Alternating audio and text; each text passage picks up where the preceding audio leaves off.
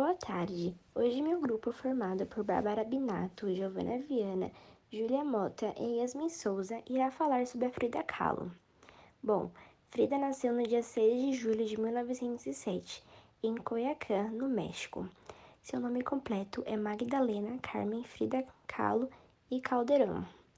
Aos seis anos, Frida foi diagnosticada com poliomielite. Isso fez com que a perna direita ficasse mais fina do que a esquerda, e a diminuição da circulação na perna causou dor crônica durante toda a vida da artista. Em 17 de setembro de 1925, Frida sofre um grave acidente. Um ônibus no qual viajava chocou-se com o trem. O para-choque de um dos veículos perfurou-lhe as costas, causando uma fratura pélvica e hemorragia. Frida iniciou seus estudos no campo das artes na Escola Nacional Preparatória do Distrito Federal do México, durante os anos de 1922 a 1925. Teve as aulas de desenho e modelagem. Durante o período de recuperação do acidente, a artista começou a pintar usando a caixa de tintas do pai e por meio de um cavalete adaptado à cama em que passava seus dias. A artista produziu cerca de 200 obras, entre pinturas, desenhos e esboços. Foram 143 pinturas, das quais 55 eram autorretratos, o que Frida justificou como: sou o assunto que conheço melhor. Seu tipo de arte possui valores próprios e vão muito além da aparente exposição de sua figura.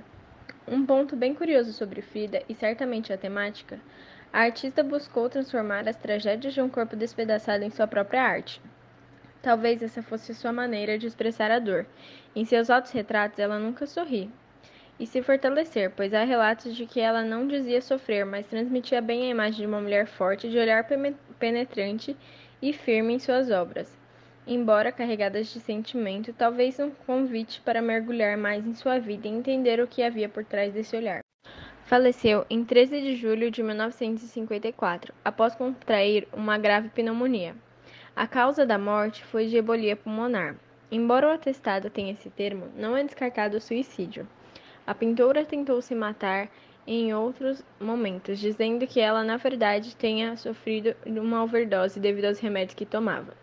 Em seu diário, uma última anotação sustenta essa tese. Espero que minha partida seja feliz e espero nunca mais regressar, disse Frida. Bom, agora eu vou falar as principais pinturas da Frida Kahlo. Vou começar com o autorretrato com vestido de veludo, que foi o primeiro quadro pintado por Frida logo depois que ela sofreu um acidente de trem em 1926. Depois desse acidente, Frida teve que ficar de repouso por vários meses para se recuperar. E entediada e se tem o que fazer, a Frida começou a pintar um autorretrato de si mesma, criado para o seu namorado na época, Alejandro Gomes Arias. No segundo quadro, a gente pode notar a presença de Frida Kahlo e Diego Rivera, que eram marido e mulher na época. Frida pintou esse quadro durante sua estadia em Detroit em 1931, e na época Diego já era um grande muralista, enquanto Frida apenas começava sua carreira como pintora. Henry Ford Hospital foi pintado em 1932, logo após o segundo aborto de Frida. A pintura retrata o momento de muito sofrimento da Frida, que insiste em engravidar, mesmo com o diagnóstico que não conseguiria levar nenhuma dessas gravidez adiante. As Duas Fridas foi pintada em 1939, no ano da separação de Frida com seu marido Diego Rivera. Esse foi um dos quadros mais celebrados e o primeiro de grande dimensão, e atualmente ele se encontra exposto no Museu de Arte Moderna na cidade do México. As duas Fridas na pintura refletiam as personalidades distintas vividas por Frida, como se tivessem refletido no espelho. Ambas as Fridas elas carregavam um semblante fechado e reflexivo. A penúltima pintura, chamada Coluna Partida, foi pintada em 1944 durante a recuperação de Frida depois dessa cirurgia que submeteu a sua coluna vertebral. Para aliviar a dor intensa que Frida sentia, foi ligado a ela um espartilho metálico, e no rosto dela podemos ver a expressão de dor e sofrimento, embora contido, ele é reconhecido pela presença de lágrimas. E ao fundo também é possível perceber um campo seco e sem vida, que provavelmente era como Frida se sentia no momento da pintura. Na última pintura, O Viado Ferido, foi pintado em 1946, no final da vida de Frida, quando sua saúde já estava bastante debilitada. E na imagem, a cabeça de Frida está no corpo de um viado macho, perfurado por nove flechas, e o animal, quanto a artista, apresenta um olhar sereno e perseverante, que apesar de suas dores físicas e emocionais, segue em frente, firme e forte. Contribuições para a arte.